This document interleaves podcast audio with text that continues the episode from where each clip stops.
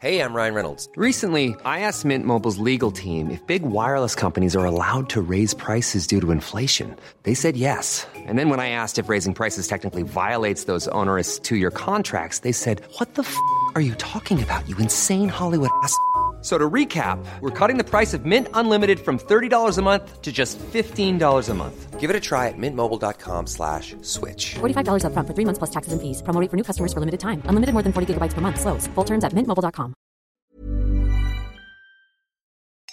Le point. Tu es l'aîné de la famille. Tu joues ton rôle de pourvoyeuse. Tu travailles pour soutenir tes frères et sœurs. C'est comme ça. Vous êtes cinq sœurs et tu n'es jamais la première à porter la robe achetée. Ce que tu achètes est pour les autres. Ton salaire est partagé en petits lots de quatre ou cinq. Pendant longtemps, c'est le seul salaire de la famille. Tu n'avoueras jamais ces choses-là. Je regarde autour, l'église se remplit malgré la tempête. Tes amis et la famille répondent à ton dernier appel. La trompette du Seigneur répand son doux chant. Je croise des regards compatissants. Ils viennent des États-Unis et du Canada. Certains arrivent même du pays. Mourir à l'étranger, ça ressemble à ça, cette cérémonie en noir et blanc, sous la grosse neige. Je comprends pourquoi les gens du pays pourri détestent mourir à l'étranger. Ils veulent retourner mourir en paix chez eux pour que leur corps repose sous la terre qui les a vus naître. La mort, là-bas au pays où est planté leur ombilique, c'est un tout autre rituel, avec assemblée d'audienceurs, de saltimbanques et d'ivrognes. On dirait un carnaval où la danse de la mort croise la contredanse de la vie. Le sentier est le même qui débouche sous la même fenêtre, avec les mêmes cris, les mêmes sagesses et les mêmes peurs. Les gens disent que tu retournes en terre Guinée, au pays de tes ancêtres. Tu retournes au commencement de toi-même pour boucler la boucle. La mort est pour toi, chère Bertha, le chemin de la vérité qui rappelle que nous sommes poussière, grain de sable entre le sable, vague entre les vagues, silence dans l'éternel silence de la vallée. Bonjour Rodney Saint-Éloi. Bonjour Valérie. Eh bien, je vous remercie pour euh, cet extrait euh, de texte. Et c'est votre nouveau livre, Quand il fait triste, Bertha chante, qui vient de paraître euh, aux éditions Héloïse Dormesson et qui est en lice pour le prix France Télévisions 2022. C'est un tombeau pour votre mère, Bertha, morte beaucoup trop tôt, aux États-Unis où elle vivait. À 72 ans, elle ne s'est pas relevée d'une chute sur les marches de l'église. Bertha, c'est une femme courage, comme celle à laquelle vous dédiez ce livre, Mireille Perraudin Jérôme, galeriste à Port-au-Prince, la capitale d'Haïti, l'île où vous avez vu le jour en 1963, dans la petite ville de Cavaillon, comme celle du sud de la France, dont on connaît bien les melons. Un roman, si l'on peut dire, car il est largement autobiographique. C'est sans doute votre premier roman. Vous avez publié des récits euh, nés de contextes où la réalité vous convoque, dirait-on, comme Haïti Kembela, Haïti redresse-toi, écrit à la suite du tremblement de terre de votre terre natale en 2010, un livre publié chez Michel Lafon, et tremblement de terre que vous avez vécu sur place. Vous, vous y étiez alors pour le festival Étonnant Voyageur qui devait s'y ouvrir. Un premier roman aussi parce que, plus que romancier, vous êtes d'abord et avant tout un poète, René Saint-Éloi, comme tout haïtien qui se respecte, pourrait-on dire un peu facilement. Et pour vous suivre dans cette voie, l'anthologie Nous ne trahirons pas le poème et autres recueils, qui est paru aux éditions Point en 2021, est une merveilleuse entrée en matière. Vous êtes poète et vous êtes éditeur aussi, fondateur en 2003, bientôt vos 20 ans, de la maison Mémoire d'Encrier à Montréal, puisqu'en effet vous vivez au Québec depuis le début de ce siècle. Cette maison, pour toutefois, elle était née à Port-au-Prince, en Haïti, sous le nom de Mémoire, et euh, vous aviez à vos côtés un grand poète haïtien, Georges Castera, qui n'est plus parmi nous, mais qui est à lire et à relire. Vous êtes à la fois compagnon de l'Ordre des Arts et des Lettres du Québec, chevalier de l'Ordre des Arts et des Lettres de la République française, et sûrement autres honneurs divers et variés, mais ceux qui vous lisent et vous connaissent vous reconnaîtront sans doute davantage dans le qualificatif de prince des nuées. Prince des nuées, c'est un qualificatif que vous vous attribuez dans votre livre, euh, quand il fait triste Bertha chante, quand un écrivain vous demande d'où vous sortez, ou presque. Alors, haïtien, mais surtout du monde entier, le catalogue de la Maison Mémoire d'Encrier reflète ce vivre ensemble et en relation. Euh, jusqu'au Sénégal, par exemple, vos amis sénégalais vous, vous surnomment Wagan l'invincible. Vous publiez euh, dans cette maison votre compatriote haïtien Anténor Firmin, qui répondit à Gobineau avec un essai intitulé De l'égalité des races. Vous rééditez, revisitez et donnez à relire l'histoire littéraire. Je pense notamment au poète d'Avertige, mais aussi à Jean-Claude Charles. Et là, je vous laisse enfin la parole pour parler euh, d'un mot de Jean-Claude Charles. Ah, merci, merci beaucoup Valérie pour cette présentation euh, très détaillée.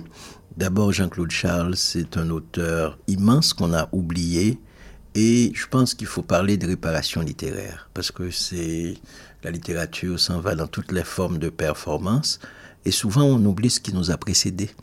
Et je pense que Jean-Claude Charles a précédé à beaucoup d'auteurs et d'autrices en Haïti, d'Haïti.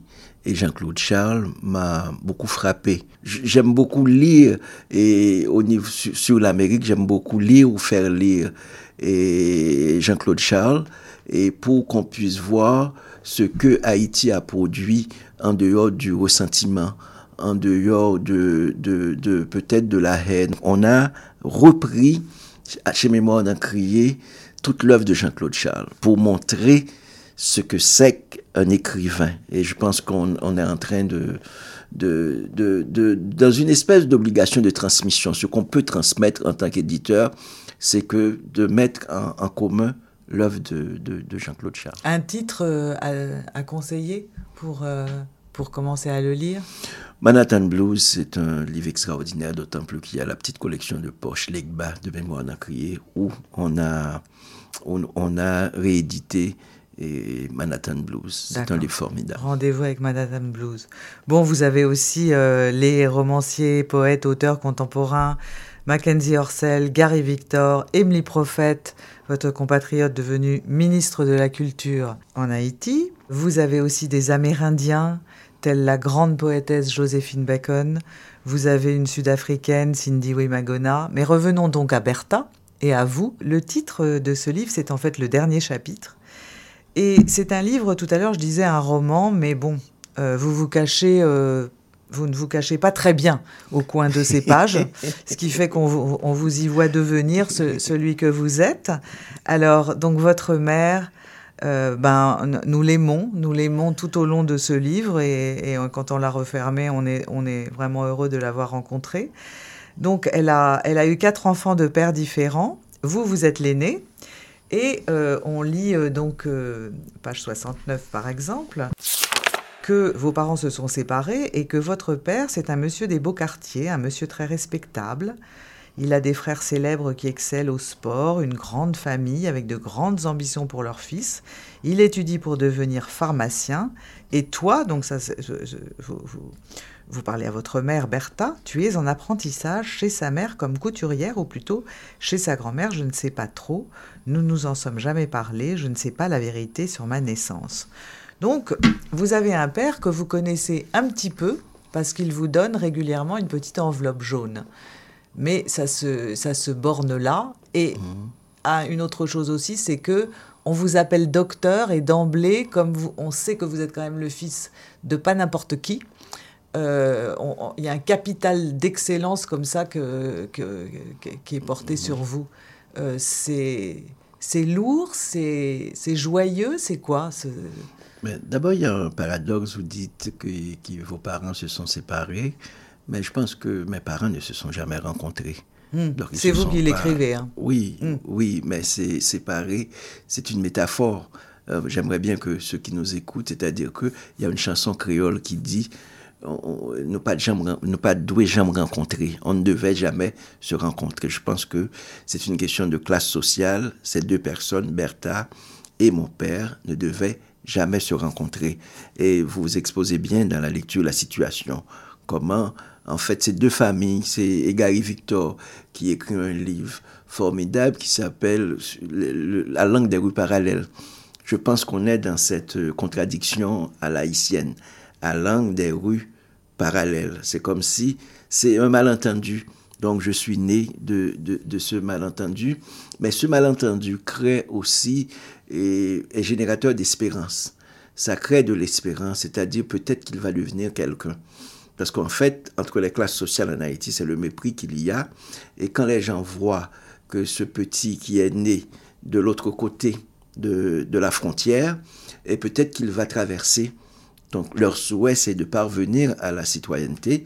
Donc finalement, quand les gens me regardent, les gens m'appelaient docteur, aviateur, ingénieur, et, etc. Parce que avocat, parce que les gens se projettent sur moi. Mm-hmm. Et, et c'est une responsabilité très très lourde parce que les gens disent au moins lui, il n'est pas comme nous.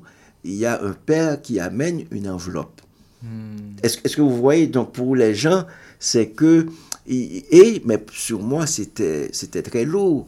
Et l'héritage aussi, c'est la même chose par rapport à, la langue française. Quand vous rentrez à l'école, on vous dit dans cette petite phrase, beaucoup d'Haïtiens le connaissent, et Franck Etienne en a beaucoup parlé, exprime-toi. Parce que en tant qu'haïtien, tu ne parles que le créole et tu t'exprimes dans une langue, tu es complètement monolingue. Et puis on te, tu vas à l'école dans une autre langue, qui est la langue française, et quand tu arrives, il y a un professeur qui ne maîtrise pas nécessairement la langue française. La première injonction, c'est exprime-toi. Exprime-toi, c'est-à-dire parler dans une langue que tu ne connais pas. Donc je pense qu'il y a un ensemble de paradoxes et je suis né de ces paradoxes et tous ces paradoxes sont porteurs d'espérance de citoyenneté. Fait de ce petit un citoyen. Hmm. Donne du respect à ce petit. Pour, pour donner du respect, il faut passer par la langue française. Pour donner du respect, il faut sortir de la communauté pour traverser de l'autre côté de, de, la barricade. Y compris euh, au niveau de la couleur, puisque euh, donc votre père était, mulâtre et, votre mère noire, et donc on l'a compris d'une condition très modeste, puisque vous parlez justement de, de, changement de, classe sociale. Alors euh, là, si, on, va un petit peu plus loin dans votre parcours, euh, on, peut se demander que vient faire la littérature dans cette affaire? C'est-à-dire, euh, d'accord, euh, vous, allez dans un, dans un collège plutôt mieux que les autres, mais après tout, vous auriez pu devenir justement avocat, ingénieur et pourquoi pas médecin. Qu'est-ce qui a fait de vous un homme de lettres? Et je sais pas, je me suis posé beaucoup de questions, mais dès le départ, j'aimais beaucoup et écrire, je me cachais pour lire, je lisais beaucoup et, et en classe, j'ai été toujours président de classe, c'est-à-dire j'avais la responsabilité de noter les retards et de justifier les retards. Tout ce que les autres faisaient, c'était à moi par rapport à la préfecture. De, il y avait le préfet, je devais notifier qu'est-ce qui arrive à tel, à tel auteur, pourquoi tel auteur n'a pas tel tel, à tel problème. Donc c'est à moi de justifier. Et je devais écrire des lettres de justification. Et j'ai pu comprendre qu'est-ce que c'est le pouvoir des mots. Comment peut-on inventer à un enfant, un père, un enfant qui n'a pas de père, on écrit une lettre en signant simplement que le père, ou bien le, etc., ou bien en inventant une situation, parce qu'il faut simplement justifier que Valérie n'a pas pu venir à l'école ce matin parce que euh, sa mère avait une panne de pneus. Il faut inventer euh, une situation et puis signer, comme faire, se mettre dans la place de, de, l'autre qui sera en position d'autorité pour faire ça. Et puis c'était étonnant, je, je, me suis retrouvé toutes les semaines à faire des lettres de justification. Et à partir de là, j'étais devenu comme l'écrivain public. De, et je j'étais, c'est drôle parce que je vis à Montréal, mais j'étais dans un collège qui s'appelle Collège canado-haïtien. Et c'est là que j'ai découvert toute la littérature québécoise. J'ai pas découvert Gaston Miron au, à Montréal. C'est parce que la bibliothèque qu'on avait, c'était des livres. À Port-au-Prince, c'était des livres. C'était les frères du Sacré-Cœur. C'était lié. À, le baccalauréat qu'on passait, c'était le baccalauréat québécois. Ah. Donc, on a étudié dans des livres québécois. Et puis, je me suis mis à, adoré la littérature et à écrire très jeune, à partir de 13 ans.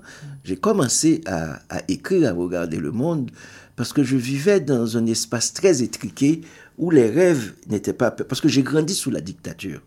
De Duvalier. De Duvalier. Le seul, et le seul recours que moi j'ai eu par rapport à la dictature, le seul lieu où je pouvais échapper, c'est des lieux interdits. D'abord, les livres, parce que les livres étaient interdits, comme les livres rouges, etc. Et il fallait, il fallait trouver un chemin d'humanité. Il fallait trouver un sens de l'intelligence. Et c'est par le livre qu'il faut trouver ce sens de l'intelligence et par le rêve. Et tout ce qui permettait de rêver, c'était comme de lire, de, de découvrir des... Et quand on découvrait les auteurs, on les lisait et pas pour les lire, mais pour les mémoriser, pour les incorporer. Parce qu'il n'y avait pas beaucoup de livres.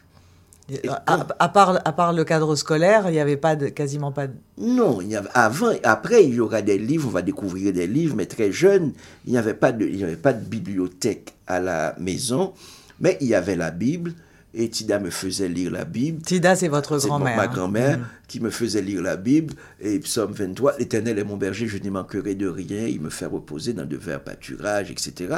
mais, mais c'est tellement beau que tous les soirs, et qu'on répétait ça, il y avait des livres dans la maison. Et elle, comme pendant 50 ans, elle allait à l'église, donc j'étais persuadé qu'elle savait lire. Donc l'écriture, l'alphabet et le, le, livre en soi, tout ça, sont rentrés par infraction chez moi, parce que j'ai eu une grand-mère qui, je pense qu'elle mentait, qu'elle me faisait croire qu'elle savait lire.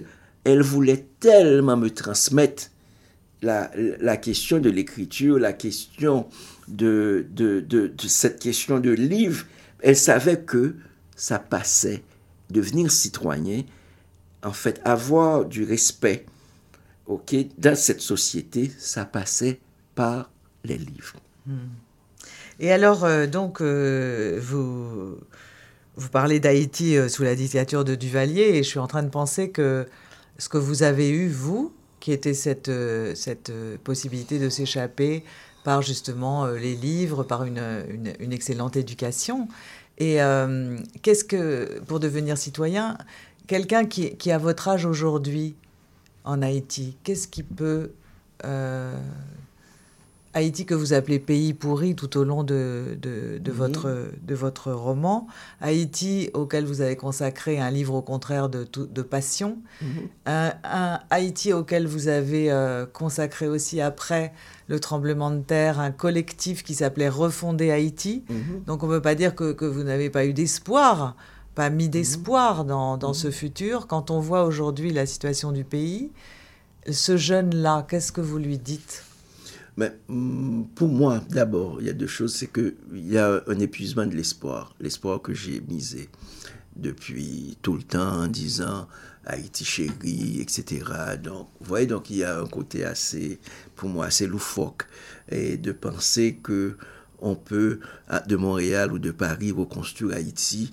Donc je pense qu'il y a ce fantasme d'Haïti, c'est un fantasme.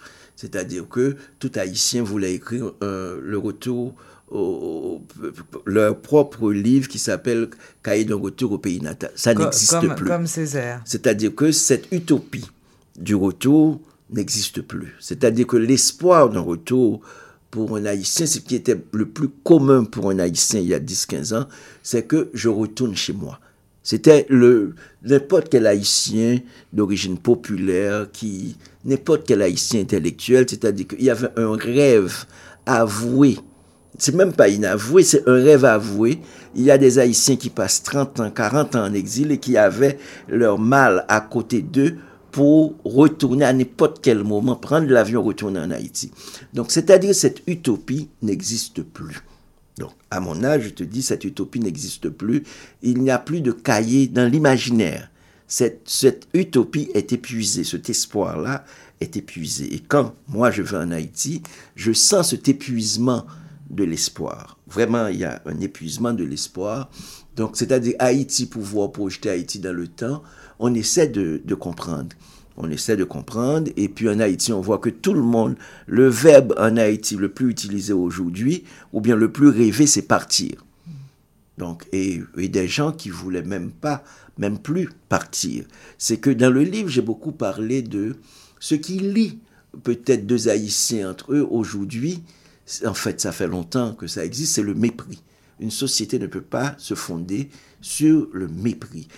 Vous avez cité des auteurs et c'est très difficile pour moi de voir que Haïti est en train de se reproduire à Montréal, à Paris, un petit peu partout, parce qu'on rencontre tellement d'Haïtiens qui fuient Haïti et qui sont en train de reproduire en terre étrangère. Je ne peux pas dire à un jeune, aux jeunes qui nous écoutent là de partir, parce que les moyens qu'on avait peut-être pour partir ou bien pour ah peut-être qu'il n'y a pas, il faut pas penser qu'on peut faire usage du monde, qu'on a même qu'on a c'est vraiment une chance aujourd'hui de partir en Haïti. C'est vraiment une chance et à laquelle peut-être que toute la population rêve. Mais c'est, on est face à une impossibilité. Et je peux pas dire comme Kembela et que ça va aller bien. Kembela, c'était donc redresse, C'était redresse-toi, oui, juste après le séisme. Oui, oui, tiens bon. Parce qu'on est dans la catastrophe. On vit, c'est la guerre en Haïti. C'est vraiment la guerre. Et que pour, pour vivre, pour être debout, pour ne pas être tué, on est face à un État qui est dans une décomposition réelle. Il faut vraiment oui, savoir. À un moment, oui, vous parlez de, vous parlez justement de de ce, de ce pays et de son histoire, et vous dites. euh, nous chantons, nous dansons, nous, hurlons à bout de souffle liberté, égalité, fraternité. Et les mots de le temps de nous en apercevoir désertent les corps. Et vous dites, vous, dites aussi que c'est un état de guerre vociférant. Nous sommes en guerre, nous sommes la guerre, nous répétons, ouvrant grand les fenêtres, les mêmes hymnes face à la mer, face à la mort, face au vent contraire. Nous crions tonnerre de Dieu, premier pays nègre indépendant, la liberté ou la mort. Nous sommes en guerre contre nous-mêmes, nous sommes encore esclaves pour cacher la honte après moult signes de croix, répétant à haute voix l'histoire glorieuse du pays, bataille de Vertières, cérémonie du bois caïman, guerriers que nous naissons, guerriers que nous mourrons. Et là, je, je suis obligée de faire une incursion sur cette enquête du New York Times et, de, et toutes ces, qui ne sont pas des révélations, mais des confirmations, des pièces à conviction pour dire que oui, l'état dans lequel Haïti se trouve aujourd'hui est totalement lié à la dette euh, que le pays a dû payer au moment de son indépendance aux colons euh, qui, qui étaient riches de euh, l'esclavage et de cette colonie. Et je voudrais savoir comment vous vous placez par, par rapport à ça? Moi, je suis très heureux que finalement l'Occident le dise et l'assume parce que euh, Jean-Bertrand Aristide l'avait dit et ça a été suivi par un coup d'État en fait. Et on a ça a été clairement établi que que tout le monde avait sa part dans en fait il, il n'y avait pas que les, les étrangers que les, les Français et les et les et les Américains. Il n'y avait pas que la France et les États-Unis mais il y a nos élites locales aussi qui ont qui qui en fait sont je veux dire pas des laquais mais qui sont dans il y a une part de responsabilité parce que c'est tellement facile de dire que parce que en Haïti l'histoire de la pensée haïtienne a toujours posé de manière fondamentale dès le 19e siècle une question que je pense qui est fondamentale, incontournable, c'est la cause de nos malheurs. Cette question a toujours été posée par tous les intellectuels, la cause de nos malheurs. Et les Haïtiens ont toujours indiqué la dette de l'indépendance. Si aujourd'hui Gousti Gaillard en a fait sa thèse, il y a tellement d'Haïtiens qui en ont parlé. Il y a un livre là qui est sorti à Paris qui en parlait il y a un mois encore. Comme c'est New York Times, on, on prend très au sérieux New York Times, mais tout le monde Oui. Hein, tout le monde en parle, cette dette de l'indépendance. Mais en plus de la dette de l'indépendance, on fait face à un racisme d'État structurel. C'est-à-dire que l'Occident a empêché le développement d'un pays. C'est pas d'un pays de. C'est-à-dire que le rapport tissé entre l'Occident, si vous allez voir, en fait, dans les autres pays, en Afrique et puis dans les autres pays, de la- vous allez voir des obstacles structurels, soit pour accumuler, soit dans la relation. Comment la relation est construite? La relation est construite d'empire à coloniser. Et c'est ça qu'on est en train de vivre. Ce que New York Times révèle, New York Times ne révèle rien, tout était là, Oui. on le Mhm. savait. New York Times nous montre pendant deux siècles comment le pays et comment les finances ont été contrôlées. Et avec ça, même si on était des génies, il ne peut y avoir en Haïti que de réussite individuelle. Un Haïtien pris individuellement peut avoir le prix Nobel, peut être le plus grand médecin, le plus grand écrivain, tout ce que tu veux, mais faire communauté, on ne peut pas, dans ces conditions, dans ces relations, faire communauté. C'est ça que ça montre. Malgré tout, la poésie. Oui. Et déjà, et déjà le- cette, Oui. leçon, le- cette leçon de vie euh, du grand-père euh, du grand-père Tino. Alors, euh, Oui. ça, c'est vraiment, c'est vraiment quelqu'un qu'on peut, qu'on peut avoir devant soi parce qu'il ne fait rien d'autre dans la vie que suivre ses rêves et ses intuitions. Il dit toujours à qui veut bien l'entendre Attention à ne pas se garer trop loin de ses illusions. Il faut traîner partout avec soi ses rêves pour ne rien oublier. On ne sait jamais quand le vent va tourner, on ne sait jamais avec le temps. Les problèmes incombent à la vie, les solutions aussi. Les rêves, c'est notre principale clé, notre force et notre avenir. Il ne faut jamais barricader les rêves. Alors c'est ça, c'est malgré euh, une réussite certaine qui est la vôtre. euh, il y a quand même euh, ce grand-père Tino derrière, non? Oui, il est derrière. Il y a tout à l'heure vous disiez Valérie, qu'est-ce qu'on peut dire aux jeunes? Mais je pense que Tino leur parle aussi pour dire ne vivez pas trop loin de vos rêves. Quelle que soit la situation, quelle que soit la dégradation et la fragilité de la vie quotidienne en Haïti, mais et que ne vivez pas trop loin de vos rêves. Et que je pense que c'est humain de... Mais Tino est, est, important puisque je suis élevé dans eh, la magie. C'est-à-dire, il y a un mot créole qui dit, une expression qui dit « bas de l'eau pour faire beurre ». C'est-à-dire, les gens font du beurre à partir de l'eau. Aucune science ne peut expliquer ça. Mais en Haïti, on dit bas de l'eau pour beurre. Vous voyez donc, c'est ce miracle tous les jours. Et quand Césaire, Aimé Césaire parle pour dire au bout du petit matin, je pense au bout du petit matin haïtien, il y a toujours le miracle. Et pour moi, c'est tout- c'est comme un poème. Quand je rencontre, par exemple, je vais en Haïti, et il y a une richesse imaginable euh, par rapport à toute cette misère euh, objective que l'on que l'on vit, et que il y a une richesse en voyant des femmes, par exemple, élever cinq enfants, et puis ces enfants vont devenir médecins, agronomes, ingénieurs, etc. Mais cette femme, elle est seule comme pratiquement toutes les femmes populaires en Haïti. Elle est seule. Elle, Comme Bertha. elle- comme Bertha. Elle ne connaît pas le mot monoparental. Parce que toutes les femmes éduquent seules leurs enfants. Donc, c'est-à-dire, elle ne connaît pas ce mot.